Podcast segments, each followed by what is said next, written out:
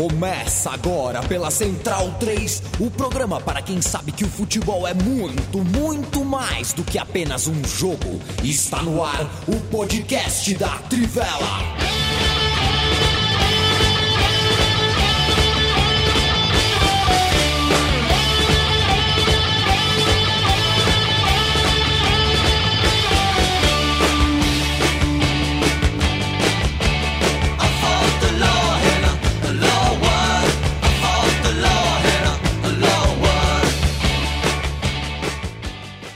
Podcast da Trivela no ar, muito bem-vindo, muito bem-vinda, amiga e amigo da Trivela e da Central 3. Hoje é dia 23 de agosto, boa semana 2021 de horário de Brasília, né? E data, essa data é um consenso no mundo, né? No mundo depois de, de, de Cristo.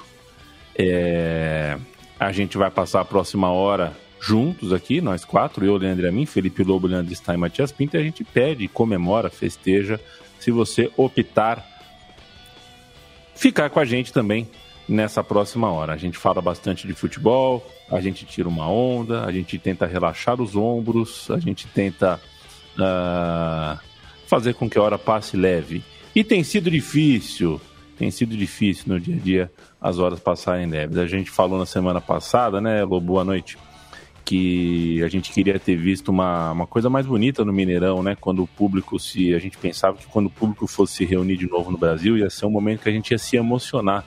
E na verdade a gente ficou mais aflito do que emocionado. Quer dizer, eu pelo menos fiquei, fiquei zero emocionado com o público no Mineirão, com o público em Brasília, fiquei só aflito só achando que tá errado, que a gente perdeu mais uma chance de se emocionar, mais uma chance de ver beleza no futebol. E, enfim, semana nova, começa a pingar de novo notícia para cá, para lá, né? O Atlético Mineiro acabou de lançar uma, uma nota pública em seu website falando que é a favor da volta do público ao estádio. E a gente continua tocando nessa. Mas hoje, Lobo, vamos falar de futebol europeu, né? Bastante futebol europeu, as ligas começaram. Me dá o seu tostão da voz, boa noite. Boa noite. É, a gente teve é, início da Série A italiana, né? É, foi a última das cinco grandes ligas europeias a iniciar. É aquela liga e... que sai pouco gol, né, Lobo? Só que é o contrário, né? E tá. a gente teve é, boas estreias aí dos, dos favoritos, exceto a Juventus, que acho que teve uma, uma tarde, meio noite lá na Itália ruim no, no domingo. É, e só, mas, só né? a título de curiosidade, 36... Boa noite, Matias. Boa noite. 36 gols nessa primeira rodada da Série A. É, foram, foi bastante gol aí nessa primeira rodada. Tá grande o gol, né? A trave. tá grande. É, é que o problema é que a gente tem uns goleiros muito baixinhos, né? É, também. Os caras deviam buscar um negócio assim. Ou talvez jogar num futsal, não sei, né? Acho que tem gol demais. Mas é, ah, acho que teve bons destaques aí. É, a Roma de Mourinho, né? Começou a era Roma Mourinho, Mourinho na Roma. Então, foi interessante, foi divertida essa estreia da Série A. Gostei. Boa, eu vi, eu vi dois minutos do futebol. Eu tenho o ESPN Watch, né? E aí eu tava procurando alguma coisa específica e acabei caindo no, na ESPN gringa o jogo da Roma. Eu falei, eu vou esperar só até ver o Vinha. Eu queria olhar o Vinha, né? Sou torcedor do Palmeiras, queria olhar o Vinha com a camisa vinho. E não é que saiu um gol, rapaz. Dois minutos que eu vi o jogo, saiu um gol e veio o Vinha com as franjinhas suadas, comemorar junto, abraçar os companheiros. É... Chorei. tô brincando, tô brincando, mas que tristeza. Saudades. Saudades, saudades. E outra média alta também nessa primeira rodada foi de cartões vermelhos, sete no total. Inclusive nesse jogo da Roma aí que é, teve três expulsões. Loucura. Pois duas, é, duas falando expulsões, em... perdão. Três expulsões foi Bolonha e Salernitana, que voltou à Série A, né? Depois de todo aquele embrólio, né? Já que é, o Lotito, é, que é o proprietário da Lazio, também tem participação é, nesse outro clube. E um abraço para todo o pessoal do Livorno, que está voltando aí com um, aquela história, né? Fecha e abre com praticamente o mesmo nome Kievo na quinta também. divisão. Kievo, Kievo também. Verona também está sendo refundado. A diferença, né, Lobo, é que o Kievo não tem pizzaria em São Paulo. Livorno, pô, a pizzaria já comeu na Nossa. pizzaria Livorno? Já, bom, né? Bom, hein? Bom, bom. Aliás, todo o pessoal, nossos ouvintes puderem marcar o Instagram da Pizzaria Livorno, pedir uma permuta pra gente aqui. A gente agradece. Eu posso falar toda semana da Pizzaria Livorno aqui. Cada gol do, do Livorno dá 10% de desconto. Cara, chega, uma, chega um peperoni na casa do Lobo. eu não posso, tô, tô, longe, eu não vou pedir que me entreguem uma pizza do Livorno aqui em Maceió, mas... Quem tá salvando o Kievo ainda é o, é o Sérgio Pellissier, que é um ídolo, né? Já, Atacante. É, ex-atacante, ele que ajudou. Ele não comprou o clube, mas ele ajudou a remontar ali, refundar. Então, enfim, ídolo é ídolo também nisso, né? O cara Exato. preocupa com a existência do time, afinal de contas. Eu, se fosse, inclusive se eu fosse o Neymar, eu já tinha comprado a Portuguesa Santista, Lobo. Ele era palmeirense na infância, a Portuguesa Santista tem o verde ali. É, de Santos também, tá, tá tudo certo. Podia comprar a Portuguesa Santista. Agora todos os clubes podem virar empresa, né? É, então, é o, é o futuro. O, o, Neymar é de Mogi. Poderia comprar o União Mogi também. É verdade. É, mas, é, mas aí, é, aí é miado. o pai né? dele jogou, né? É, Não é. um grande sucesso, mas jogou. Aí é miado. E o, o público de Araras que ouve a Trivela, um abraço para vocês. O Araras está para voltar aí, né? Não, não sei qual é a credibilidade ou confiabilidade de quem está ali amarrando isso com a prefeitura de Araras, mas o fato é que é um sinal de vida ali. União São João talvez volte a figurar por aí. Leandro Stein, o negócio é o caminho seguinte... Caminho longo, hein? Caminho longo. Caminho Vocês bem longo. sabem bem, você e o Stein sabem bem como o caminho é longo para retornar, né? Pois é, envelhecemos, né, Stein? Envelhecemos nesses anos com São José na Bezinha. Boa noite. Boa noite. E você falou de torcida, acho que um contraste um pouco com o clima que a gente vê na Premier League, né? Acho que hoje teve um, uma partida bem legal que foi West Ham e Leicester é, dois times que fizeram campanhas significativas na temporada passada e a torcida não pôde acompanhar, do West Ham principalmente, porque é algo raro. É, o clube assim tem toda aquela questão da torcida não gostar do estádio olímpico, é, enfim, não, não é o lugar que eles não gostariam de ter saído de Upton Park, mas hoje estava um clima bem legal no estádio para sentir o jogo, para a torcida se empolgar. O West Ham conseguiu golear por 4 a 1 numa vitória determinada por uma expulsão do Leicester no primeiro tempo, mas foi uma grande partida do West Ham. Um jogo histórico para o Michael Antônio, que chegou a 48 gols, fez dois hoje, se tornou o maior artilheiro do West Ham é, na era Premier League, passando o imbecil do Paulo de Cânio. E um jogo que botou o West Ham na liderança da Premier League pela primeira vez de 2000, pela primeira vez desde 2006, apenas a segunda rodada do West Ham na liderança da, da, da era Premier League, né, desde 92, 93. Então, um jogo muito significativo, muito legal.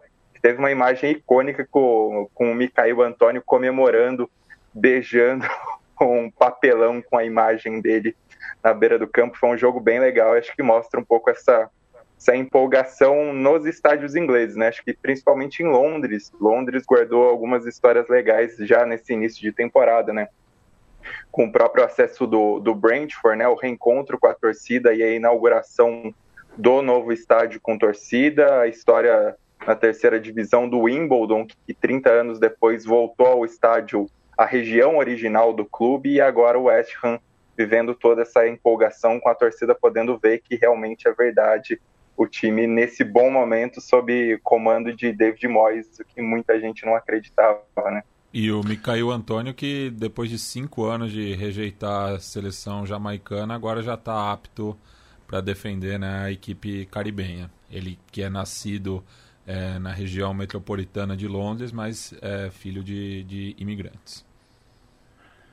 Micael, Micael. Era piada, Acho que teu pai fazia as piadas do Micael, hein, Matias? Fazia quando você era criança? Não, essa. A piada não, do Micael? Não, não, me soa.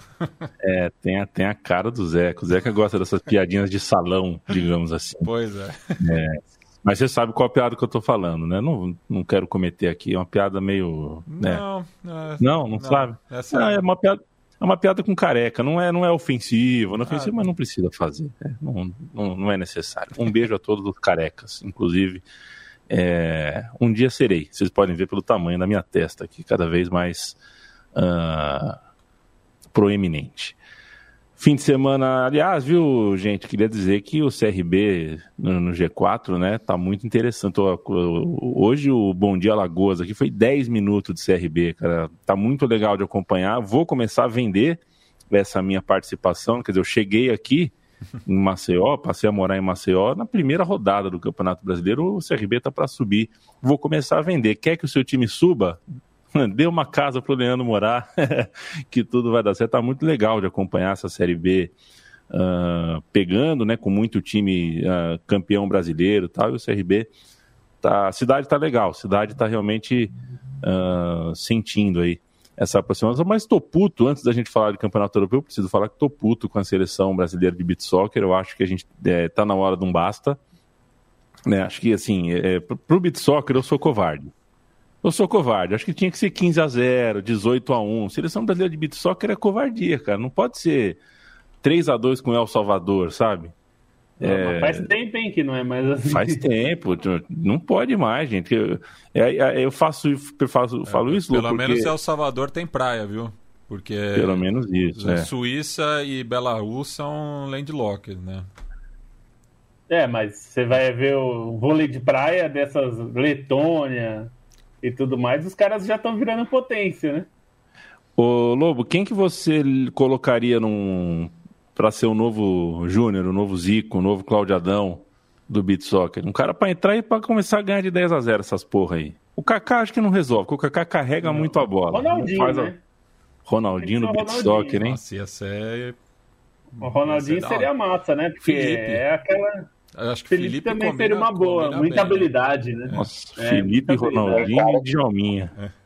Um cara que acho que poderia ser bom é o Rivaldo pelo estilo, até passadas ah, é. longas, acrobático. Muito Rivaldo... é, então. Seria uma boa também. É, vamos dar um jeito aí, gente. O beat soccer do Brasil, é, é, sabe, o tempo que o Brasil funcionava, o time de beat soccer do Brasil era coisa linda. Feito essa observação, e eu, enfim, é, sabe, gente, uh, o futebol, o, o, futebol de altíssimo nível, a gente vê, tá no, né, não tem mais bobo, tá tudo certo. Agora, é, a gente tem que inventar uns esportes às vezes, né? O Brasil foi pioneiro no futsal, o Brasil foi praticamente foi inventado aqui o beat soccer. Eu tenho curiosidade de saber que esporte que o Neymar vai inventar. Isso eu cobro dele. Pode não ganhar uma Copa do Mundo, não sei o que, mas quando ficar vovô, quando tiver veterano pra bola, inventa um esporte, velho. Faz um 3 contra 3, inventa um futebol com pelota basca. Bom, mas ele, ele promove lá junto com a Red Bull aquele. Como é que é o. Freestyle. É um, é, não é bem freestyle, né? Porque é competitivo, né? De gol, tem é. gol e tal. É, acho que é tipo isso, é um não, 3 mas contra o, 3. O freestyle tem, tem gol também. É, é que assim, o, é, o drible vale mais. Só que. Ah, então, gol, mas né? o do Neymar não é, não ah, é tá. isso. É, gol, é, só, é só gol mesmo, ah, é mas é, é tipo gol. um 3 contra 3, assim. É tipo um caixote, assim. É tipo um caixote com um golzinho minúsculo, é. assim. Parece, gol, parece coisa de rua mesmo. Eu acho que te, teve aquele do, teve aquele do tipo Cantonar, um né? Street. Teve aquele do Cantonar, né? Que era, era tipo um showball reduzido, né? Que, ah, é, também, né? Era... É, aqui estão dizendo nos comentários que o Neymar inventou o fute mesa. Não sei se foi ele que inventou, mas Popularizou. Talvez tenha popularizado. Pode ser, pode ser, que ele tenha popularizado. Eu, eu não gosto de fute-mesa por questões clubísticas. É, e, e, tem que inventar, inventar. Tipo, o Djalmin. O Djalmin inventou o showball, cara, entendeu? Me inventou o showball, tá faltando. Ronaldinho Gaúcho já não inventou esporte nenhum. Sabe, foi, foi, enfim, futebol... Inventou, inventou uma moeda virtual. inventou uma moeda virtual, mas o esporte, sabe, quem inventou o futebol, por exemplo, sabe, a gente tem que inventar esporte, cara. Aliás, o Neymar... aliás o, o, eu lembro que a, o Paraguai ganhou uma vez do Brasil num desafio de futebol com o, Ro, o Romerito jogando. Romerito, grande Romerito. Aliás, né? Bom, enfim, nós estamos com quase 15 minutos de programa. Eu já mandei o Neymar inventar um esporte e comprar a Portuguesa Santista. Antes que a gente. Antes que eu dê mais demanda para o Neymar, o Matheus Caldas aqui já ouviu o som das torcidas sobre Andrés Calamaro e diz que no pau da goiaba é quando o cara tá para se dar mal, tá tipo. É, só o pó da rabiola, assim, tipo, tá acabando. Um abraço para você, amigo. Obrigado pela companhia. Vitor Marques, um abraço. Uh, o Bruno Cota diz que nós somos La Macia de Lo Grande, mas a gente nunca revelou um Oleguer, né? A gente nunca revelou, revelou um Oleguer. É, e o problema é que ninguém paga pelas, pelas nossas revelações, né? É. Eles levam tudo de graça. Levam tudo de graça. Zé Pereira, ó o Zé Pereira zicando. Sai pra lá, Zé Pereira. Pierre Lapalou, fute mesa. É, meu, depois de, de Tóquio, eu acho que depois que o skate me surpreendeu, eu acho que a Olimpíada tem que ter todos os tipos de esporte possível. Murrinha, é, Ian, banco imobiliário, Malha. tem que ter tudo, tá? Malha. Só a favor, inclusive, do futebol ter a regra dos anos 80, das Olimpíadas de 84 e 88. Pode jogar todo mundo que não jogou eliminatórias nem Copa. É. Aí ia ficar bom. Um abraço, então, para toda a turma. Roger Lima, Fernando Valério, Bruno Neves, Leonardo com dois N's, Vavassori com dois S's, Rodrigo Campos, Pierre Lapalo. Ô, está em negócio é o seguinte, antes da gente falar de futebol italiano, futebol inglês, que a gente já deu uma palhinha, Lobo já deu uma palhinha de Itália, você uma de Inglaterra. É, quer falar um pouquinho sobre o quiprocó acontecido em, em Nice? Quer dizer, Marsella e Nice são cidades vizinhas, eu não sei qual é o grau de rivalidade que, a, né, que eles cultuam entre si por serem cidades vizinhas. Nunca é. me ocorreu que fosse uma rivalidade muito sangrenta. acho assim, que deve ser tipo Santos e Itanhaém, assim.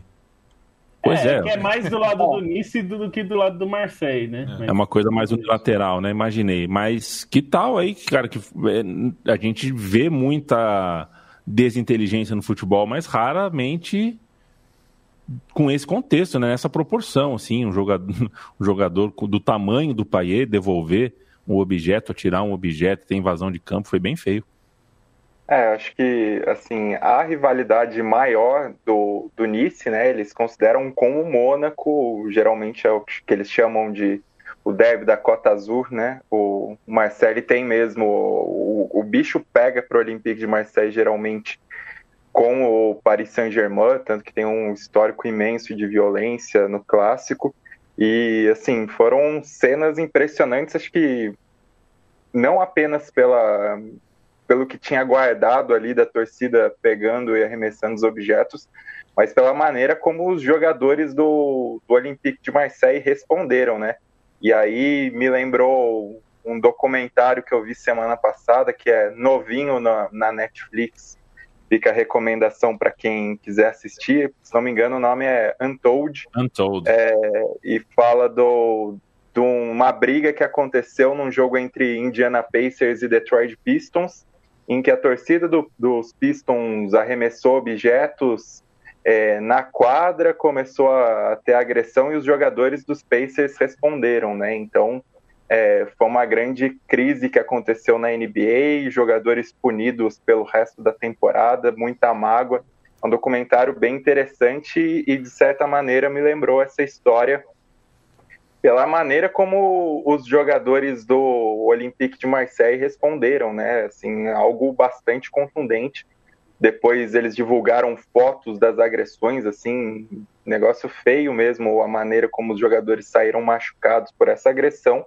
E agora o que surpreende, assim, quer dizer, não surpreende, mas é lamentável mesmo, é a postura da, da Ligue 1, né? É, em querer insistir com a realização do jogo, querer afirmar que o jogo deveria ser continuado depois de toda essa confusão, quando claramente a segurança teve dificuldades para segurar. É, autoridades no estádio falaram para membros do Olympique de Marseille que não existia essa condição de segurança e mesmo assim é, quiseram, a Ligue 1 mandou do, do alto de seus escritórios o jogo continuar e o Olympique de Marseille, que já teve problema de violência anterior, se não me engano, no jogo contra o Montpellier, resolveu sair de campo, diferentemente do que fez da outra vez. É, vai ser decidido nos tribunais, né? Se não me engano, ia ter até uma, uma, uma primeira discussão hoje, eu não, não vi exatamente o resultado, vou até, até olhar agora que estava na cobertura dos jogos. Mas assim, é, é, triste a gente pensar que depois de tudo que aconteceu, de tanto tempo com os estádios fechados, é, logo no início do campeonato aconteçam cenas como essas e, e uma briga que certamente, até por essa questão regional, certamente vai alimentar uma, uma rivalidade maior entre os dois clubes, que não é necessariamente a maior do Nice ou a maior do Olympique de Marseille, mas tem é, essa questão regional e, e cenas que é aquela cena típica de estádio que a gente espera respostas continuamente, continuamente nos confrontos entre os dois clubes. E aí a gente tem que ver qual vai ser a resposta das autoridades francesas quando a decisão de retomar a partida parecia obviamente descabida diante das circunstâncias, né? E foi algo o... similar que aconteceu, né, na rodada de abertura da Premier League também, no Manchester United contra Leeds, né? Que aí tem uma questão histórica, né, entre as duas cidades, mas em termos de torcidas é muito mais uma rivalidade do Leeds é, para o Manchester United do que o, o contrário, né? Porque o, a, a, equipe de Manchester tem rivalidade com local com o City e mais ainda com o Liverpool, né? Enquanto que o Leeds é, talvez seja o maior representante de Yorkshire e num acaba buscando aí essa rivalidade com Lancashire, é, que é o condado vizinho, e vem isso aí desde a da Guerra das Rosas. É, e curioso que a, a rivalidade entre Paris Saint-Germain e Olympique de Marseille eu descobri assistindo a terceira temporada de Confissões de Adolescente, que se passa na França. E daí tem um episódio lá que a, a, a do, duas das personagens né, é, vão, vão para o intercâmbio na França, ficam na casa de uma família e o filho caçula da família, é torcedor do Paris Saint-Germain, daí ele acaba se interessando por uma menina do bairro, só que ela torce para o Olympique de Marseille, né, que tem essa projeção nacional né, no, no resto da França, é o, é o time mais popular do país, acaba é, extrapolando né, os limites ali do, do, do Mediterrâneo, é, então tem essa questão é, que acaba sendo é, que coisa, hein? ocupando territorialmente o, o, o resto do país. Ô Stein, é, você se recorda de quando a gente teve o Untold brasileiro, quando a, os jogadores do Palmeiras invadiram a arquibancada do São José num jogo de basquete? Não me lembro desse episódio. Foi em 2014, acho. Teve uma treta, a torcida do São José é chata, né? É, eu amo as duas torcidas, a torcida do Palmeiras é insuportável, a do São José é só chata. É, um abraço. Eu, eu, eu amo a Vanessa, cara, mas é insuportável no, num ginásio. Ela era a líder ali da torcida do Palmeiras e teve uma treta. É, porque no, no playoff do ano anterior teve um problema com uma promessa de um espaço de arquibancada que não deram, uma coisa assim, uma coisa que o uma contrapartida que o Palmeiras deu o primeiro passo, São José não deu quando foi jogar em cima, uma, alguma treta assim. E aí a torcida do, do Palmeiras queria ficar atrás do banco de reserva do, do Palmeiras, porque a torcida do São José ia encher muito saco. E foi, não foi, foi negado, a torcida do São José ficou atrás do banco de reserva do Palmeiras, azucrinando, e uma hora o Tyrone, aquele jogador super calmo, né, jogador realmente de uma postura muito profissional, tá, tá perdeu a cabeça, está no São Paulo. Ele é. simplesmente invadiu a arquibancada, trocou soco. Foi uma baixaria. De, depois procura aí. Foi uma baixaria. E o Tarani que é pequenininho também, né? Pequenininho. Uma vez eu entrevistei o diretor de basquete do Palmeiras, eu não posso publicar o que o diretor falou sobre o Tyrone. Não, não, pude na época e ainda não posso. Talvez um dia, na, no dia de fazer o obituário do Tyrone na Trivela, eu possa falar o que do Tyrone ouvi. Mas é, foi treta feia e eu, como eram as duas camisas que eu, que eu torcia, né, fiquei muito triste naquela ocasião. Quero mandar um abraço pro Clécio Rodrigues. Fala, galera, com relação ao craque do jogo da Globo. O que, que, a, que, que a galera tá pegando no pé do Luan? O que vocês acham? Ô, Clécio, o que, que eu acho? É, é, eu acho que a Globo tem que chamar o técnico de informática e o técnico de informática tem que dar um jeito de fazer com que o jogador que não entre em campo não possa ser votado. Enquanto puder, é o tempo que a gente vive. A gente vive nesse tempo. A gente vive no tempo onde você tira sarro de quem chega atrasado no Enem, né? Você tira sarro de quem está mal vestido, você tira sarro de quem faz alguma coisa diferente. Se alguém dançar, tira sarro. Se um homem uh, tiver algum trejeito que não for viril, tira sarro. Se a mulher tiver algum trejeito uh, que não for uh, delicado, tira sarro. É, se alguém de repente tiver a pele que não é a pele na, na cor, na tonalidade que a gente espera, tira sarro, se falar alguma besteira de um porque se expressa mal, porque não tem muito estudo, tira sarro. Todo mundo se tira for sarro. gordo, tira sarro. Se for gordo, tira sarro. Todo mundo tira sarro de tudo, né, Clécio? É um saco mesmo. Então, é... vamos fazer piada, claro que vão. É só tirar o cara, tira o cara da votação. A votação é para melhor em campo. Então, tem que dar um jeito de você só poder votar em quem está em campo. É, já é tentaram, é óbvio, já né? tentaram é a pílula depois do, do caso do do Sidão, né? É, que claramente foi uma, uma provocação. É, e agora mesmo com, com, a, com, o voto ali dividido né, entre os comentaristas e o narrador servindo como é, o voto de Minerva se precisar, mas mesmo assim é, é, é desgastante né, para o pro, pro atleta. Né?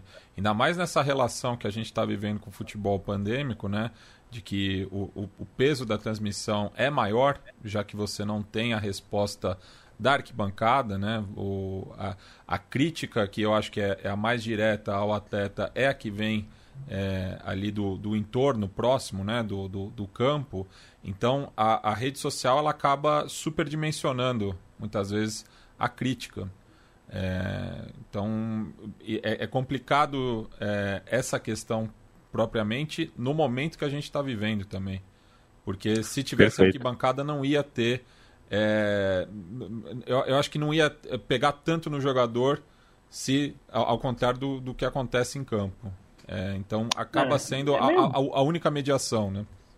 É meio Perfeito. básico, né? Eu não entendo como é que eles mantêm isso, porque tudo bem, é, eles pelo menos estão evitando aquela cena constrangedora da repórter dar o prêmio pro Sidão, né? Quando ele tinha falhado, uhum. porque né, os comentaristas votam, mas é simples, é o que você falou só dá. É, é, é, um. Coloca no sistema que só dá para votar em quem entrar em campo. É. Pronto. Pronto. O. É, Quero mandar. Oi. Só, só uma informação rapidinho que eu tinha falado. Claro. A definição das sanções para início Olympique de Marseille vão ser a partir da quarta-feira. Então, é, a partir de quarta-feira a gente deve ter informação sobre quais serão as punições a jogadores, a clube e próprio fechamento de setores das arquibancadas que também corre esse risco. E você lê na quarta-feira mesmo em trivela.com.br tudo sobre isso. Quanto ao Sampaoli, tudo bem que ele tá bombadinho tal, mas eu aprendi que é, com sem nenhum orgulho, tá? Mas aprendi vendo muita briga em futebol de várzea, em futebol amador, que quando o cara tá muito esquentado, solta ele. Solta ele, não vai arrumar nada, sabe? É, tá, quer, quer, quer brigar. Ele, ele ficou incontrolado, incontrolável no momento em que a briga estava sob controle. Eu conheço esse, esse comportamento. Já é a segunda vez nessa temporada que isso acontece, né? Porque no amistoso que rolou entre Vídea Real e, e Olympique de Marseille, o Nayer, o, o foi expulso do jogo e saiu pro vestiário provocando o São Paulo. e aí tiveram que segurar. Passando hilário, inclusive. Pois é, na hora que o bicho estava pegando mesmo, eu não vi, não vi o São Paulo querendo, eh, querendo pegar todo mundo. Aí quando segura o cara, o cara ah, fica, me solta, me solta, vira, me solta. Vira um bicho. É. O D. Petraquim e o Palmeiras, hein? Zzz. Petraquim, o Palmeiras fez um dos maiores jogos da sua história de 108 anos na última terça-feira. É, vamos, né, vamos dar um tempinho. Um dos maiores jogos da história do clube. É, não é para dormir, não. Não é para dormir, é para sonhar acordado. Vamos falar de Inglaterra, senhores. O Felipe Lobo, que tal para você? A gente começou o campeonato inglês com o Lukaku fazendo gol no Arsenal, com o Manchester United talvez decepcionando, só pelo menos pelo resultado. Quero saber como é que foi o jogo, um a um com o Southampton e o Gabriel Jesus destaque na goleada sobre o Norwich, é, que fique mais tempo em campo, que faça mais gol, porque, enfim, se a ideia é que a gente veja o Gabriel Jesus na Copa do Mundo, que ele faça a melhor temporada possível. É, o, o Chelsea, é, enfim, teve um Lukaku no ataque fazendo exatamente o que se esperava dele, né? Estreou sendo a referência, com 15 minutos tinha feito o primeiro gol dele já. É, um gol muito esperado, né? É, até eu vi, eu, eu, eu, como eu gosto muito da Inter, eu participo, é, na verdade sigo, né? Alguns perfis de torcida e, enfim, grupo de discussão de torcida é, um canal de torcida da, da Inter no Telegram e tudo. E chegou a ter uma leve discussão. Muita gente entendeu a saída do Lukaku, mas teve uma leve discussão porque ele beijou a camisa, né? Algo que ele não tinha feito na Inter e tal. Mas mesmo lá, muito torcedor da própria Inter falou: não, mas é o time dele, né? Assim, ele não torcia para a Inter quando criança. É, enfim, ele honrou a camisa enquanto esteve aqui saiu por muito dinheiro. É, e acho que ele foi um perigo constante ali na, no ataque do, do Chelsea, é, sendo um jogador muito completo, né? Ele ajuda a criar jogadas, ele ajuda a abrir espaços. Segundo tempo, várias vezes ele caiu como quase como um ponta direita para forçar a defesa do Arsenal a se abrir. Eu acho que foi um pesadelo. O Pablo Marri, putz, acho que ele vai, vai sofrer muito aí né, nessas noites, porque ele ficou. É muito difícil marcar o Lukaku, né? Eu não estou dizendo que o Pablo Mari é ruim, não, não é isso. É que marcar o Lukaku é, é muito complicado, né? Ainda mais o cara voltando com essa fome toda.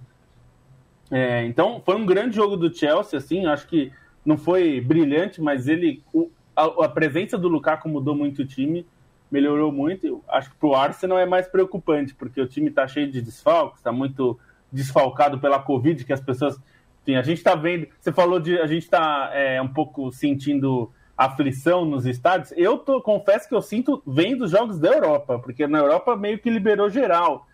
E, enfim, o Arsenal mesmo tá cheio de jogador com Covid e afastado. Então, eu fico um pouco assim, mas, porra, eu entendo. Por exemplo, na Itália, é, a liberação foi parcial, são só 50%. Não sei se é o suficiente, mas na Inglaterra liberou geral, né? Os estados estão cheios. Então, é, eu me, me sinto um pouco num conflito, assim, porque é isso, o estádio muda completamente com a presença do público, mas eu fico um pouco assim, mas já deu para ver que o Chelsea melhorou, e isso é uma péssima notícia para os rivais na Inglaterra e até na Champions, né? Porque é, e, e, não estou provocando, mas assim, hoje, nesse momento, o Chelsea é um time mais pronto, por exemplo, que o PSG, que é um projeto de super time esquadrão. Mas a gente cansou de ver projetos que é, naufragaram. Então, assim, hoje, como time, o Chelsea era muito bom, agora é, é excelente. É, era o... muito bom e tem agora um atacante excelente. O Paris Saint-Germain contratou o Messi, que todo mundo sabe que só tem a canhotinha. é só marcar a esquerda. Isso, né? Só marcar a esquerda isso. dele pronto, é. é. Não? Não diria isso, né? Mas é, é, o Messi na Copa de Beat Soccer ia bem também, hein? Vamos, vamos fazer bem, o convite. Vamos fazer o convite. É, ia bem. Ah, só falar sobre o Lukaku, acho que essa passagem dele pelo Chelsea, se der tudo certo para ele, se ele conseguir cumprir as expectativas, tem que ser uma passagem muito significativa para a carreira dele, pensando em perspectiva, né? Porque, sim, de todos os clubes que ele já jogou, o momento mais importante foi realmente na Inter, porque acho que teve um renascimento da imagem dele em relação ao que se via na, no Manchester United e teve a concepção do Lukaku como realmente um craque, né? Foi o grande jogador do campeonato italiano. É, ele chegar no Chelsea com esse tamanho, num Chelsea que é, é realmente um, um, time muito bom e com muito potencial se a gente analisar os jovens, mas ter esse cara cascudo na frente, esse cara de muito peso na frente é, é algo importantíssimo para as perspectivas do time. Também acho que para colocar o Lukaku num lugar assim, no reconhecimento maior dele dentro da Premier League, né? Porque, embora ele tenha marcado muitos gols pelo Everton, tenha tido uma passagem até significativa pelo West Brom, é, acho que ele não é cotado exatamente entre os grandes centroavantes do, da Premier League, mesmo com números para ser considerado assim, né? É, o gol desse final de semana colocou ele entre os 20 maiores artilheiros da era Premier League a partir de 92, 93. Passou o Ian Wright, que era um cracaço do Arsenal, símbolo do Arsenal nos anos 90. Lukaku tem mais gols que o Drogba, tendo feito uma partida a menos.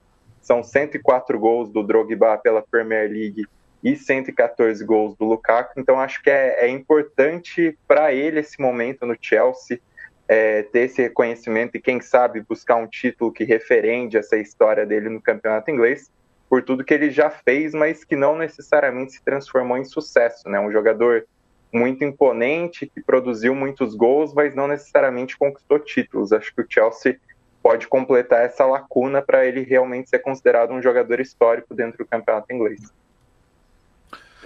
Quero fazer a lembrança, a gente vai falar um pouquinho de campeonato alemão, tá? É, mas antes fazer a lembrança aqui que as semifinais do Campeonato Brasileiro são quase definidas. O São Paulo perdeu um jogo incrível para o Internacional. As gurias coloradas venceram por 3 a 1 com dois gols no final, o terceiro na, na nos acréscimos. Do, do, jeito mais louco possível, né? um contra-ataque, jogar em velocidade, chuta, a bola bate na trave, volta para a mesma jogador, uma dividida tripla, atacante, zagueiro e goleira antes da bola entrar. 3 a 1 o jogo estava indo para os pênaltis. O São Paulo ganhou no Rio Grande do Sul e perdeu em casa por 3 a 1 O Corinthians não tomou conhecimento do Havaí. A preocupação maior agora é com a própria sequência do Havaí Kinderman no futebol feminino, abriu mão, do, do, abriu mão de vaga no campeonato estadual, por exemplo, e com a morte do presidente, né, do Kinderman, é, ainda o futuro é nebuloso. E o Palmeiras derrotou o Grêmio por 4 a 1 resultado não diz jus ao que foi o jogo. O Grêmio muito brioso, ganhou no jogo da ida, empatava no intervalo do jogo da volta e criava as melhores oportunidades. Mas aí a força técnica, mas principalmente física do time do Palmeiras no segundo tempo, fez com que o resultado virasse. Do 2 a 1 em diante, o Grêmio não, se, não suportou mais. Palmeiras é semifinalista, enfrenta o Inter e o Corinthians enfrenta. A gente está gravando isso, começou agora, né? Santos e Ferroviária, a outra semifinal. Então, Corinthians contra Santos ou Ferroviária, Palmeiras contra Inter são as semifinais do Campeonato Brasileiro de Futebol Feminino. Uma... Felipe, diga lá, uma, Felipe. Não, uma coisa, só para não. não é, eu não comentei do Gabriel Jesus, só porque eu acho que foi muito significativa a atuação dele, porque o time fez 5 a 0 é, no Norwich, no campeonato inglês, e ele não fez nenhum gol. E foi eleito pela torcida o melhor em campo. Porque ele foi mesmo. É, jogando ele, ele participou de vários dos gols, ele, ele foi o ponta direita, né? É, o Guardiola tem usado bastante ele assim já há algum tempo, e ele foi bastante influente no jogo, assim, ele participou diretamente assim de três gols e jogou muita bola, foi uma opção importante. Então, talvez é, o, o Tite já tinha usado ele assim na Copa América também, em 2019 é, talvez seja o caminho para ele mesmo, porque eu acho que ele, é, ele rende mais como jogador ali, porque ele cria muitas jogadas. Ele, como centroavante, eu acho que ele deixa um pouco a desejar, mas na ponta direita ele foi muito bem pelo City. Talvez tenha encontrado o lugar dele no time, inclusive. E só, só um detalhe também: é curiosa a vitória do, do Tottenham sobre o Wolverhampton aí na chamada lei do ex do, do treinador, né, no Espírito Santo, enfrentando sua equipe anterior e vencendo ali na, na conta do chá, né? O, o Tottenham é, é Gol o, de pênalti. É, o único do, do, do 100% que só marcou dois gols, né? Venceu por 1 a 0 as duas partidas e chama atenção, né? Principalmente o West Ham, né? É, entre os líderes aí com oito gols pró e saldo de cinco, né? Empatado com Chelsea e Liverpool, que não sofreram gols. Ô, Matias, Nuno Espírito Santo ou Nino Paraíba, hoje? pra quê? Muay Thai. A lutinha de Muay Thai. Aí é difícil. Eu, eu, eu, no Espírito Santo eu acho que é mais parrudo. Eu acho que ele aguenta mais o, o, choque. Não, e de, detalhe desse jogo é que o, o, Harry Kane voltou, né? Foi o jogo da volta do Kane, tá, começou no banco. É, a, a novela da transferência dele continua, né? Se fala muito, mas a impressão que, que que dá nesse momento, o mercado fecha dia 31 né, é, de agosto, é, na próxima terça-feira, da semana que vem, e a impressão que dá é que o Tottenham bateu o pé e vai falar não vou embora, se, se não quiser, é, paga a multa você. É o Quer contrato, dizer, né? Multa, né? Tem é. contrato e tem contrato longo, inclusive, né? Não é, é um contrato, não acaba o ano que vem, né? Então acho que o Tottenham eu acho que é importante, eu espero, posso estar enganado, daqui na semana que vem pode ser que ele tenha sido vendido por 150 milhões, sei lá, quanto que o Manchester City vai pagar aí com esse dinheiro infinito. Mas me parece que a impressão é que é, é, o Tottenham não quer vender e vai falar, amigo, se você não quiser, tudo bem, você vai ficar no banco. E pois é, o, tempo aí. O, o, o, Lobo, eu lembro de ter feito recentemente uma live com o pessoal do Museu do Futebol sobre Borussia Dortmund eu fui o mediador e lembro de ter. O que eu falei lá, repito aqui, né? A gente estava conversando sobre o futebol feminino do Borussia Dortmund, sobre a adesão da diretoria, né, tal, se patrocinador, não sei o quê, e a conclusão é a seguinte: é, a torcida, o torcedor de futebol se encarrega do, do de amar, sabe, do amor. A estas pessoas uh, né, que, que, que, pagam pelo espetáculo, que pagam pelo futebol, a gente não precisa que amem, só, só paguem. É, vocês só, só precisam financiar. É o trabalho de vocês, uma empresa midiática tem que financiar para transmitir o que é relevante e tal, tem que fazer parte dessa. É, o torcedor se encarrega de amar. O Harry Kane é, tem um contrato, ele não precisa amar o clube, não. É, vai jogar bola, filho. Vai jogar bola. O torcedor, quem ama o clube é o torcedor, no fim das contas mesmo, e tá cheio de jogador aí que tá na Europa e fala: meu sonho é jogar no Rosário Central, meu sonho é jogar no Boca Juniors, meu sonho é jogar no Fluminense. Aí quando é para voltar, volta para quem paga mais. Então, contrato tá aí, e é um ótimo Algumas contrato. exceções, hein? né? Talvez. Com raras exceções. Na, na, Argentina acontece um pouco, né? Alguns jogadores, no Uruguai, às vezes, mas não é comum, né? É exceção, não é regra. Né, eu acho que essa semana, até hoje subi a nota na Trivela, fim de semana o Florenzi foi apresentado pela, pelo Milan, era um jogador cotado a ser um símbolo da Roma, obviamente não com um peso de um Totti ou de um De Rossi, mas era o cara na linhagem ali para ser campeão. Acabou sendo escanteado dentro do clube. E, e, aí na apresentação no Milan ele fala: Não, sou torcedor da Roma, mas estou aqui para fazer um novo trabalho, sim, e, e, colocando na mesa as perspectivas esportivas dele, que no Milan agora vão ser maiores, porque na Roma a diretoria que, enfim, é, pisou na bola na saída do Totti e do De Rossi também pisou na bola com ele, e ele hoje em dia vê perspectivas me melhores e admitiu isso. Isso acho que é um profissionalismo claro e também é, é, legal quando a gente vê jogadores fazendo isso. E, e, Admitem, e, plano, e... Plano, e plano de carreira, né, Stein? É, é, no caso do Tonali, por exemplo, é, o plano de carreira dele coincidiu com o que ele queria. Ele recebeu outras propostas, mas falou: quero ir para o Milan. Só que o que aconteceu? O Milan pagou pelo jogador. É, e pronto. É, alguém tem que pagar pelo Kane. Se alguém, se o Kane quer ir para um lugar que, é, né, se ele acha que ele é super bem-vindo em algum lugar que quer muito ele, que queiram o suficiente para pagar o que o contrato exige. E, e, e, o Lobo citou né, o caso do, dos países vizinhos, eu lembrei do Davi Pizarro, né, que passou bons anos na, na, na Europa, principalmente na Itália, voltou para o Santiago Wanderers, que foi o clube que o revelou, que ele se declarava torcedor, tudo, uma temporada depois foi para a Universidade de Chile e o pessoal considera ele um traidor. Ele não, não tem vida fácil quando ele volta para Valparaíso, que é a cidade natal dele, tudo, porque não esquece, né? Porque o cara já já estava nesse é, movimento de retorno é, e daí aceitou uma proposta um pouco melhor é, de um time da, da capital do, do país. E enfim, o torcedor se sente enganado, né? Por, por esse é, acaba sendo é, não diria populismo, né? Mas é, é, é uma coisa bem. acaba sendo piega se não for um negócio de verdade, né? Como são. A gente é. conta poucos casos, né? Acho que o Juninho é. Pernambucano. É, com o Vasco, o Alex, Alex com o Curitiba. Curitiba. É, mas é, é porque você pode não falar nada, né, Matias? É. O jogador não é, é, obrigado a falar que quer voltar um dia para o é. clube, porque é o clube do meu coração. Você tem todo nem o direito a... de ser profissional e. Nem a fazer contrato de cinco anos. pois é, então. E aí acho que é, eu acho que pode ser educativo, sim, para o Kane e para. Até, não sei se o caso do o Cristiano Ronaldo está se falando muito, não me pareceu muito o caso é, de ele querer sair, não. Muita gente está falando disso, não pareceu ser o caso. Até porque ele entrou muito bem, com bastante fome no jogo. Mas, assim, o jogador quer sair, tá bom. Vê se alguém quer pagar. Se não quer pagar, amigo, sinto muito, você vai cumprir seu contrato. Ganha muito bem para isso, né? Ô Lobo, você tá com a nossa live no YouTube aberta aí no seu computador? Sim, senhor. Eu acho que quem ouve a gente ao vivo tem que curtir a nossa, a nossa é live. Com quantas curtidas a gente tá? Peraí, deixa eu mutar, porque. ah, porque senão sai o barulho. Vamos lá.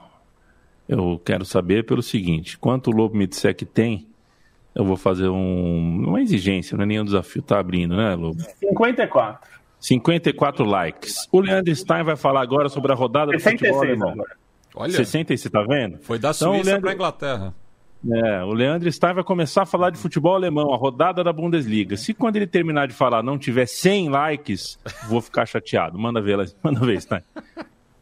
Bom, rodada Bundesliga, por enquanto, está sendo difícil da gente conseguir traçar alguma expectativa, porque a gente tem que considerar que dos oito primeiros colocados da temporada passada, sete mudaram de treinador, então são muitos times oscilando.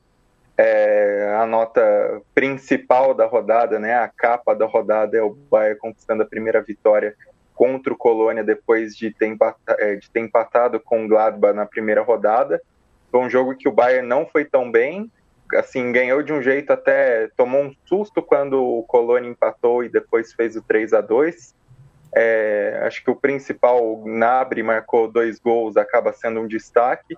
Acho que o Musiala é, acaba também é, entrando muito bem no jogo, acaba fazendo a diferença. Até um cara que a gente tem que questionar se ele não merece realmente ter mais minutos em campo, né? Acho que a Eurocopa já deixou essa, essa questão que ele fazia diferença para a Alemanha e não entrava antes. É, no Bayern também pode ser um cara para ganhar mais espaço, e por outro lado tem o Sané, que, enfim, foi vaiado, fez um primeiro tempo muito ruim, ele deu lugar ao Musiala no intervalo, e é um cara que por enquanto não vem virando, o Nagelsmann até deu, tentou dar uma confiança para ele na coletiva depois, falando que vaias não ajudam, mas é um cara que tá, assim, chegou com muitas expectativas e até agora não aconteceu no Bayern de Munique, né?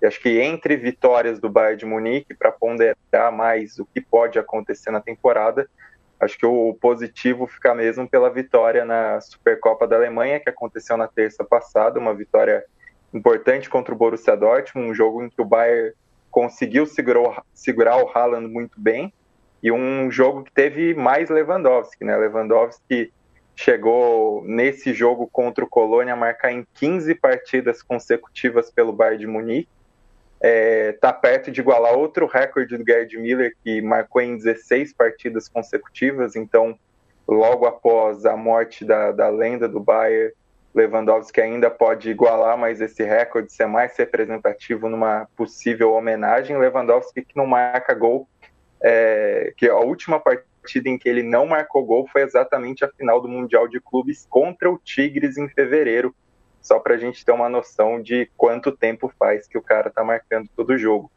E de resto da Bundesliga, acho que é isso, né? É difícil a gente conseguir traçar alguma expectativa sobre os times, porque, por exemplo, Borussia Dortmund estreou muito bem, mas perdeu para o Freiburg. O Leipzig perdeu na estreia, mas na sexta-feira fez um jogo muito bom com Soboslai, que é o húngaro, que ficou machucado quando chegou em janeiro, agora está realmente entrando no time, fez uma partidaça. Então acho que é, é, mais a gente sentir alguns times, por enquanto a liderança está com o Wolfsburg com seis pontos.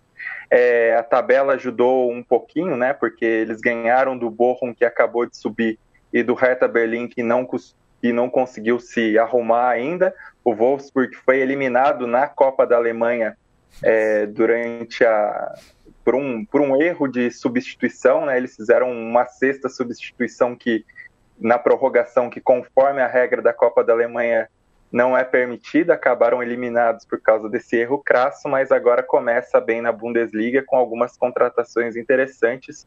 E acho que só para fechar esse comentário de uma Bundesliga que ainda a gente vai sentir como vai ser esse começo de trabalho e muito treinador, até umas danças das cadeiras internas na Alemanha.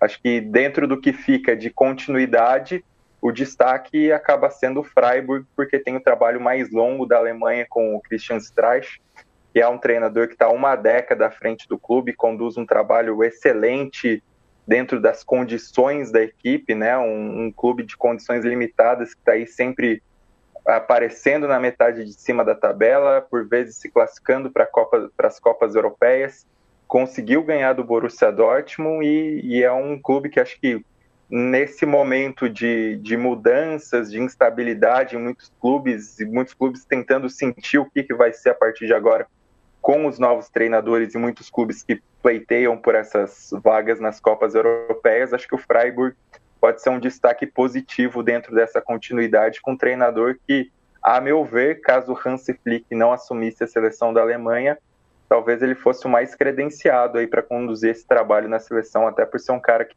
tem uma visão de jovens e tal. E assim, o trabalho do Freiburg é tão considerado que é, nessa mudança de comissão técnica da Alemanha saiu o Andreas Kupp, que era o goleiro histórico da seleção da Alemanha na Copa de 98, na Euro de 96, ele foi treinador de goleiros aí por duas décadas, mais ou menos saiu e quem foi contratado foi exatamente o, contra... o, treinador de goleiros do Freiburg, que mostra um pouco consideração que existe sobre esse trabalho na Alemanha. Né? Não tem nada de muito inovador taticamente, mas dentro das limitações e dentro do domínio que o Christian Streich tem do, do ambiente do clube, é um trabalho sensacional.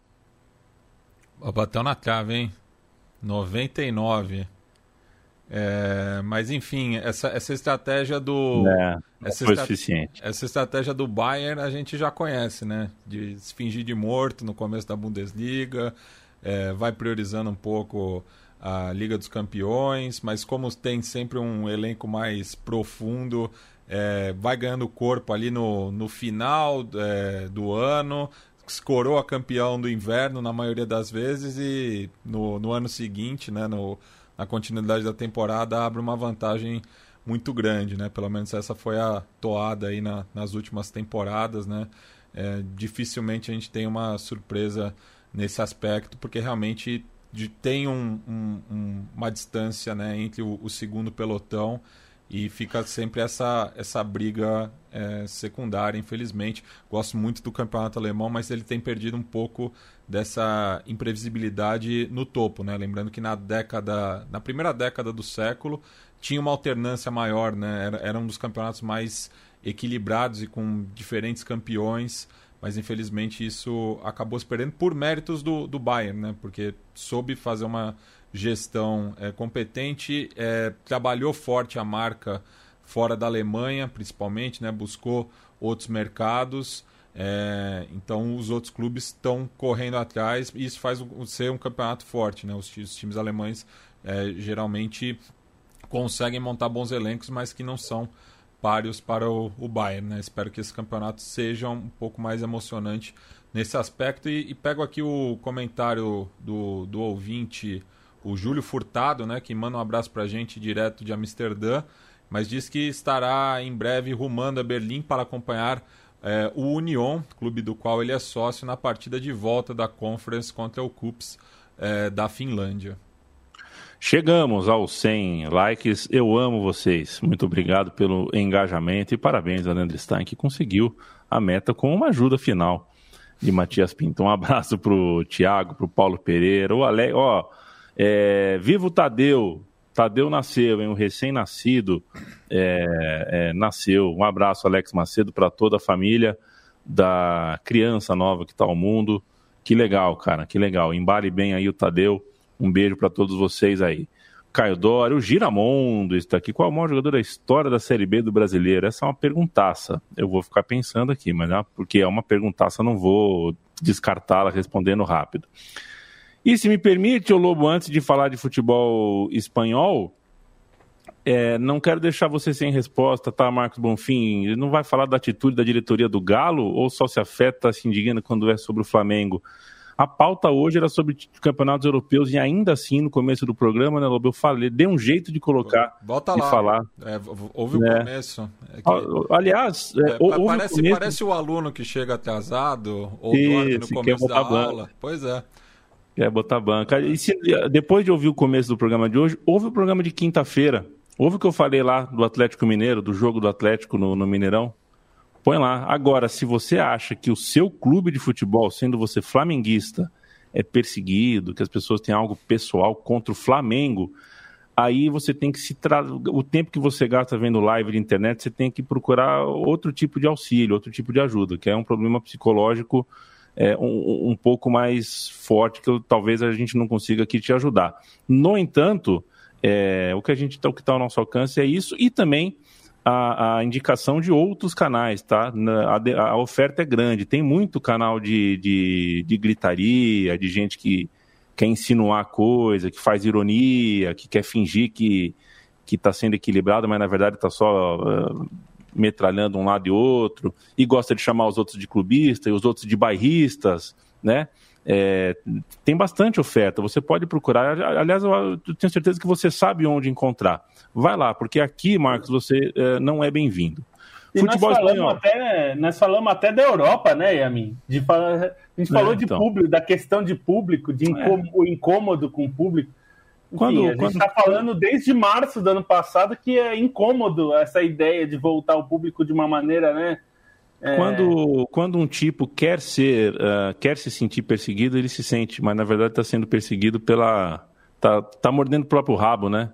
É, é, leva a vida como se estivesse diante do espelho, mede as pessoas pela própria régua e acha que a teo, acha que a conspiração que ela vê nos outros é também a teoria que os outros veem uh, nos é, próprios assim, trabalhos. Tal. Acha que é o modo operandi tem... de todos os outros. A gente não tem nenhum pudor de criticar diretorias. Inclusive, acho que são poucas as diretorias, se é que há alguma, que merece algum elogio. Futebol de clubes, o que a gente mais faz, talvez seja criticar diretoria é. de clube, de criticar a CBF, criticar a federação, criticar a UEFA, criticar os clubes que vão contra a UEFA. Que aí você critica os clubes que vão contra a UEFA, você está defendendo a UEFA. Então, assim, precisa pensar um pouquinho também, né? É, e, e, fica aqui um abraço para o nosso amigo e colega Rodrigo Capelo, né? Que é, quando veio lá a, a devassa do Cruzeiro, os cruzeirenses falavam, é, por que, que você não fala do Galo, tudo? Agora tá falando do Galo, porque é, a, a, a, a, a, pauta ela não surge é, por acaso, né? Tem a apuração, enfim, tem o faro jornalístico, são várias coisas. O, o, o, o jornalista em questão, ainda mais um repórter como, como, como Capelo, que lançou esse petardo recentemente, que é o futebol como ele é, ele tá ali olhando para 12, para 15, para 20 clubes de massa no país. Quando ele vê alguma coisa errada em um deles, ele vai atrás. Não tem, é, vamos dizer, um favorecimento à camisa A, B ou C. É, é, é uma questão de, de feeling, né? É uma questão é, de, de arregaçar as mangas e ir atrás, de sentir onde que a, a banda não está tocando, tá tocando de um jeito diferente. Então é isso. É, é, é, é, isso. é, tempo a tempo, né? O jornalismo não, não dá para ser feito com o fígado também, né? Tem que ser feito com inteligência.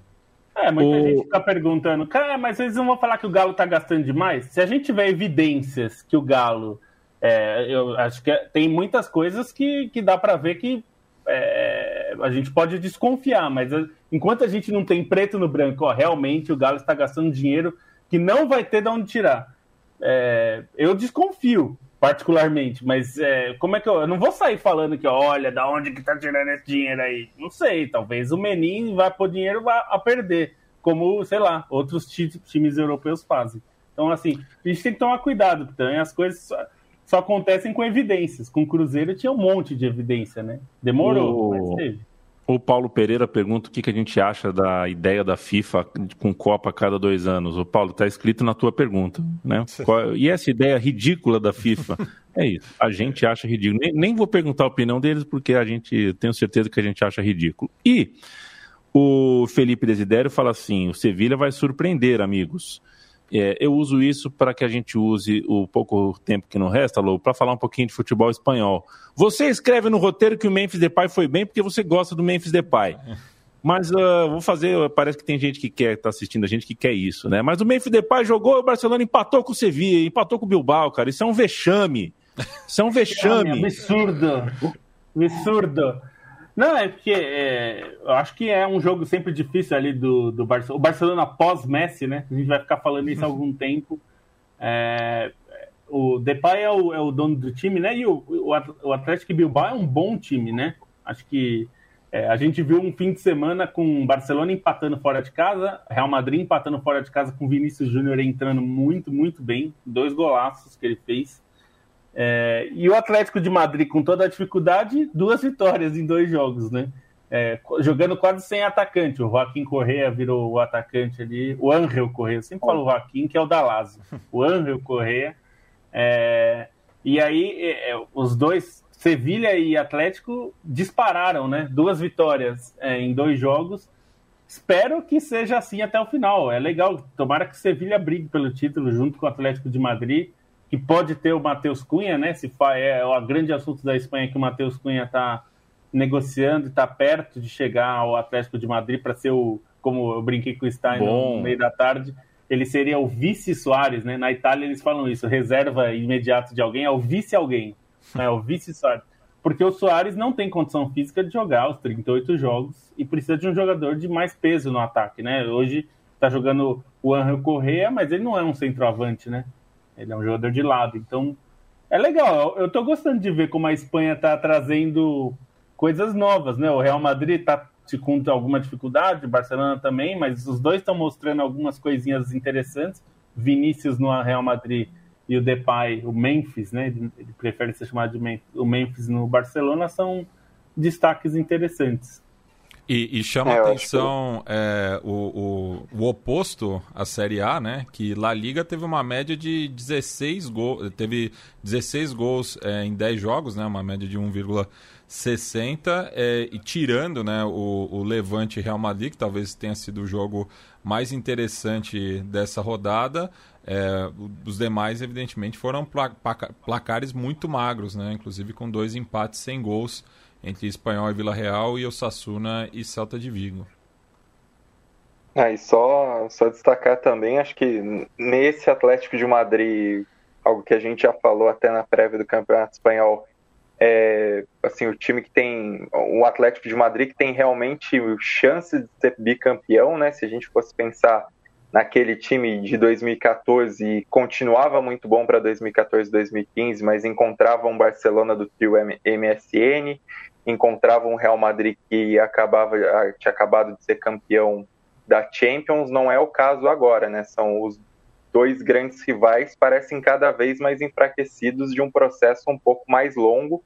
É, o Atlético de Madrid reforçou o elenco e acho que um valor disso é o Rodrigo Depou já chegando e já participando de, de momento Ótimo. decisivo, participando do gol, né? E o Sevilha também que é, vem de duas temporadas muito competitivas com o Lopetegui, ganhou a Liga Europa na primeira, chegou a rondar ali a, as primeiras colocações mais ou menos até o meio do segundo turno na temporada passada, perdeu fôlego na reta final e assim teve dificuldades para ganhar hoje, mas conseguiu ganhar. Tem contado com a participação dos novos contratados. Hoje o gol nasceu numa jogada em que o Rafa Mir acertou a trave e o Lamela aproveitou o rebote. E tem algumas, acho que esse mercado do Sevilha é bem interessante. O time tem conseguido realmente se reforçar em algumas posições. Eu acho que as contratações para as laterais são ótimas, né? O time conseguir levar o Montiel do River Plate, por mais que tenha sido cara, é um cara,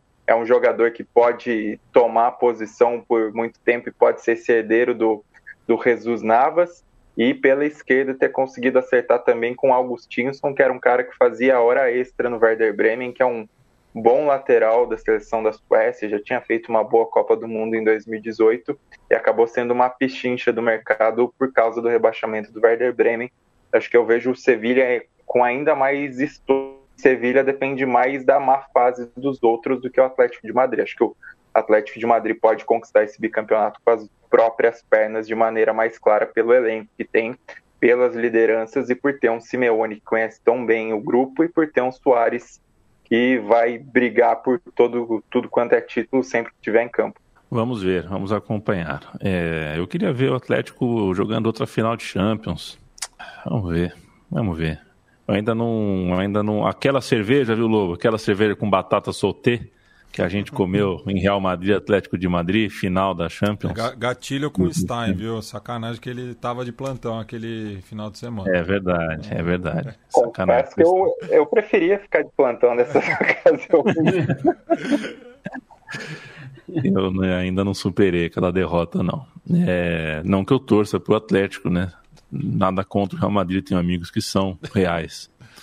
Mas Sim, muita coisa contra. Queria que ganhasse, quero que ganhe ainda e que vá disputar o bicampeonato espanhol. Tá com cara que vai ser, né? Alguém escreveu aqui que tá com cara que pode ser um, o Paulo Pereira, né? Talvez seja a liga aí que prometa mais equilíbrio. Aliás, uh... 38 anos, né, do último bicampeonato que não Barcelona e Real Madrid, né, com Atlético Bilbao, que em La Liga está na fila desde então, né? Não, não conquistou mais o, o campeonato espanhol. Então o Atlético de Madrid está tentando quebrar aí essa escrita, né? É, Leandro Stein. campeonatos seguidos até, né? Real Sociedade e Atlético Bilbao. É. Era isso que eu queria perguntar, Leandro Stein. Você acha que dá time de botão esses dois campeonatos aí? Acho que sim, é, principalmente porque assim, são clubes que têm sua rivalidade, mas tem um espírito amistoso na rivalidade, isso que é, é bem legal. Existia até confraternizações entre os jogadores. Acontece no momento de reabertura da Espanha, então em um momento que também está é, voltando a florescer o, o nacionalismo basco, até em, em, atitudes representativas desde o fim dos anos 70, e finais de campeonatos bastante disputados, né? Títulos decididos exatamente na reta final, então acho que, que rende bastante história, sim. Vou atrás, com certeza vou jogar no Google e vai, o Google vai me devolver links da Trivela nessa pesquisa. Lobo, a gente está se despedindo, uma hora e cinco. Você acabou falando de futebol italiano na abertura, a gente não esmiuçou, mas fica no tchau também, se quiser dar uma pincelada aí sobre a rodada inicial. Rodada inicial nunca dá para a gente fechar muita questão, mas a gente já falou da média de gols muito alta, é, alguns times com caras novas, mas principalmente o, o, atual campeão com um desfalque, com uma roupa que não parece a roupa da Inter de Milão, mas isso é assunto para um outro uhum. momento. É, um beijo para você, cara. Boa noite. Boa noite. Só para passar, então, acho que a Inter se estreou bem, né? É, sabe que a camisa eu tinha odiado muito quando saiu, e em campo eu odiei menos. Eu achei até que parece é, a Inter. Pareceu mais em campo do que eu achei que pareceria. Mas eu ainda prefiro as listras tradicionais, é, deveriam ser preservadas. Mas boa estreia do Tchalanoglu, que chegou do Milan, né? Curiosamente, é raro fazer direto, acontece, já tem alguns casos, mas fez direto do Milan, estreou muito bem, deu uma assistência, fez um gol. É, o Dzeko preencheu muito bem. O Dzeko não é nenhum craque, não é um Lukaku, não está nesse nível, mas é um bom jogador. É, a Inter até busca um outro jogador, o, o Joaquim Correa, que eu sempre falo no lugar do Anne, é um jogador que ainda pode chegar na Inter. A Inter hoje já até se falaram é, já até se falou sobre o Belotti, atacante da seleção italiana que, tá, que é do Torino, capitão do Torino. Acho difícil. É, então, acho que a Inter está forte ainda, principalmente é, considerando que os outros times, acho que o principal concorrente, que é a Juventus, é, é, o Massimiliano Alegre, que é um técnico muito bom, mas a gente já viu que vai ter algum trabalho, né? Porque a estreia contra o Udinese teve problemas, né? O, o Chesney foi mal no gol, falhou feio. E eu acho que o time ainda não está não tá fluindo, assim. Tudo bem, o Cristiano Ronaldo começou no banco, o Chiellini também começou no banco. Pode ser que esses dois entrando as, as coisas ajeitem um pouco mais. É, o, o, Locatelli ainda começou no banco, eu acho que ele vai ser titular, ele tem bola para isso e acho que ele resolve bastante coisa ali. Mas eu acho também, assim, a, a Inter pareceu mais pronta, porque o Inzaghi mexeu muito pouco no time do Conte, só ajeitou mais ou menos o que já estava ali funcionando com as peças novas. Então, é, foi uma boa estreia. Eu tenho bastante expectativa com o Milan, que ganhou hoje. Não fez um grande jogo, mas é um time bastante ajeitado. Assim, a, a defesa é um pouco mais sólida. É um time que tem bons nomes. É um time muito jovem, né? Eu já falei disso em alguns programas. É um time com a média de idade muito, muito baixa. É, apesar de Ibrahimovic ser um veteranaço, naço, naço, mas o, o, time, a média é muito baixa de idade. Então é um time interessante para a gente acompanhar também. Também gostei da Roma, achei que a Roma mostrou bom futebol. Muito instável, né? Como é quase sempre times do, os times do Mourinho têm sido nos últimos anos, mas é, bom time. O Abraham estreou muito, muito bem. Dois passes para gols. É, a Lazio acho que decepcionou um pouco, a Atalanta foi, ganhou, mas não jogou grandes coisas. Então, eu, eu achei boa a rodada e eu acho que pela primeira vez em muito tempo, a perspectiva que eu tenho é que os três times mais populares briguem pelo título: Juve, Milan e Inter. Pelo que eles é, montaram como elenco e qual estágio que eles estão na disputa. Tomara que eu, seja surpreendido com a Roma indo melhor do que esperado, brigue mais acima ainda do que por Champions, que a Lazio do Maurício Sarri consiga é, jogar melhor também e surpreender, que a Atalanta se mantenha lá em cima, enfim. Espero que sim, mas eu, a minha expectativa é que esses três briguem pelo título, o que é muito raro, né? Acho que desde os anos 90 a gente não tem essa disputa realmente entre os três. Boa noite a todos. Boa noite. Valeu, Matias. Até a próxima. Valeu. E só mais um destaque sobre a Série A, né? É, até o, o, ouvinte aqui, o Otávio Augusto, comentou sobre Cagliari e Spezia. Aquele? É. João não, Pedro, aquele, que monstro. Aquele Otávio Augusto? De boleiros? Não, não. Virgílio pênalti? Virgílio pênalti, não. É, e o João Pedro, justamente, né, é, marcando dois gols aí. Eu lembro, eu lembro do, do que o João Pedro Craque. causou muito frisson quando ele foi pro Penharol. É, comparavam ele muito com o Jajá Príncipe, né, que jogou ali no começo dos anos 80, que teve a, a, polêmica né, do, do carro da Toyota, né, que ele não dividiu com os companheiros quando o Carboneiro ganhou a Intercontinental em cima do Aston Villa.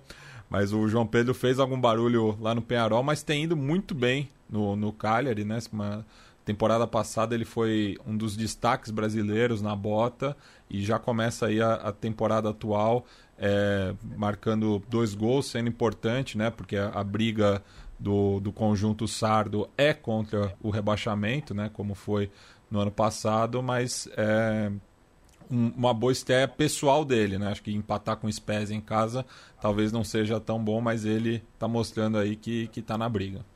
Spezia do Thiago Mota, né? E o João Pedro, é. terceiro maior artilheiro da história do Cagliari na Série A. O que, é assim, Joga é relevante, né, gente? O Cagliari foi campeão italiano, as pessoas Passou não lembram. o Francesco ali, é. né? Tipo... É. Não, joga tem, muito, joga Tem muito. texto na Trivela, se você quiser conhecer o Cagliari campeão italiano, tem lá na Trivela, mas é, um, é relevante. E tem, e tem um filme no Netflix que se passa em, em Cagliari, qual é o nome do filme? Não sei, quem o Momo. O Momo e a. Procura aí, Matias. Esse... A Dama e o, Mo... o Momo. Procura o Momo. aí. Não, joga aí, Netflix italiano Momo. Que tem uma atriz super fa famosa, inclusive. Uma, uma senhora já. A Rosa e o Momo. Qual é a atriz? Sofia Loren. Sofia Loren. Pô, filmaço, hein? Filmaço. E passa, mostra muito sobre imigração. Fala muito sobre imigração e, nossa senhora, mostra a Sardenha em seu alto, em seu mais alto grau de beleza. Tchau, Landstein. Beijo. Tchau, e só para não ficar sozinho no destaque, o Matias roubou que ia falar de Série A, então vou falar ah, só da parte boa. falar da parte boa da Ligue 1 também, além da confusão. PSG, assim, parece ser muito difícil arrancar em qualquer coisa do PSG. Começou com três vitórias, dos novos contratados, obviamente, ainda não estreou o Donnarumma, ainda não estreou o Messi, Sérgio Ramos, Hakimi foi muito bem, ainda foi uma vitória apertada contra o Brest, que dependeu de um golaço do Di Maria repetindo o que tinha feito na final da Copa América. É, e os três principais concorrentes da temporada passada estão ali pastando na parte inferior da tabela, né? Mônaco, Lille e Lyon estão entre os cinco últimos colocados, começos muito ruins dos três. Acho que até vale a gente olhar, se não me engano foi Otávio Augusto destacou nos comentários perguntando do início, acho que é um time possível é, para crescer de produção, até por ter conseguido contratar o técnico campeão, né, o Gautier que foi campeão com o Lille, e acho que o Olympique de Marseille trouxe alguns reforços interessantes. Vamos ver se o time consegue ser mais regular. Time que já tinha melhorado um pouco com o Sampaoli no fim da temporada passada, trouxe reforços. Obviamente que o Sampaoli ia pedir muitos reforços para a diretoria, né? E, enfim, eu acho que tem possibilidade de serem os dois mais competitivos, mas talvez para Champions, acho que pensar que o raio vai cair duas vezes e que o PSG vai fazer uma temporada tão ruim quanto a, quanto a última é muito difícil, né? Assim, para o PSG perder o título, ou ele tem que fazer uma temporada horrível como a última, ou precisa acontecer um fenômeno, um fenômeno da natureza, como foi o Mônaco de 2016, 17 com o Mbappé, e acho que isso está mais distante de acontecer com o PSG subindo de produção, então acho que é muito difícil a gente esperar alguma surpresa nisso aí. Valeu, boa noite a todos. Valeu, Stein. Paulo Pereira escreveu aqui que achou que o filme A Rosemont passasse na Sicília. Paulo, eu não sei se é na Passa Sicília ou na Sardenha. Passa em Bari, é na Puglia.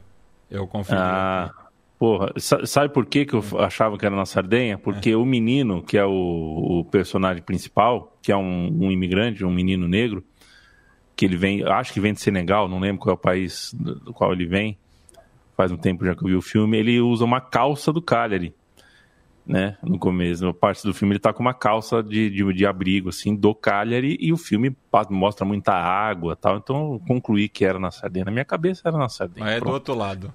É ali É do no, outro lado. é no, no, no, no salto. O falta da bota. No salto da Perfeito. Um, de- um desertor, né? Um desertor. É um absurdo usar a camisa do Cagliari em Bari. Eu acho isso um absurdo. Onde, Aliás, onde nasceu o Thiago Alcântara?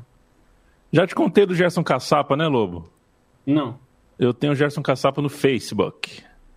E é muito bom, porque ele só posta coisa no, no Facebook so- sobre o Bari. É muito legal. Só postagem italiana, tipo, ele compartilha coisas de torcidas do, do Bari, assim. O Facebook dele, basicamente, é o minutão do Bari, assim. Não, ma- ma- mas, quem ficou muito identificado com o Cagliari foi o Oliver Ra. Ele, É inclusive, ele, é, ele casou com uma mulher da, da Sardenha, os filhos dele nasceram lá. Ele até arrisca um pouco né, o, o dialeto sardo, é, então ele cri- criou raízes ali na, na ilha. Muito bom, Gerson Caçapa gosta muito do Bari. Fui pedir para entrevistá-lo, pediu cachê. Aí não teve como.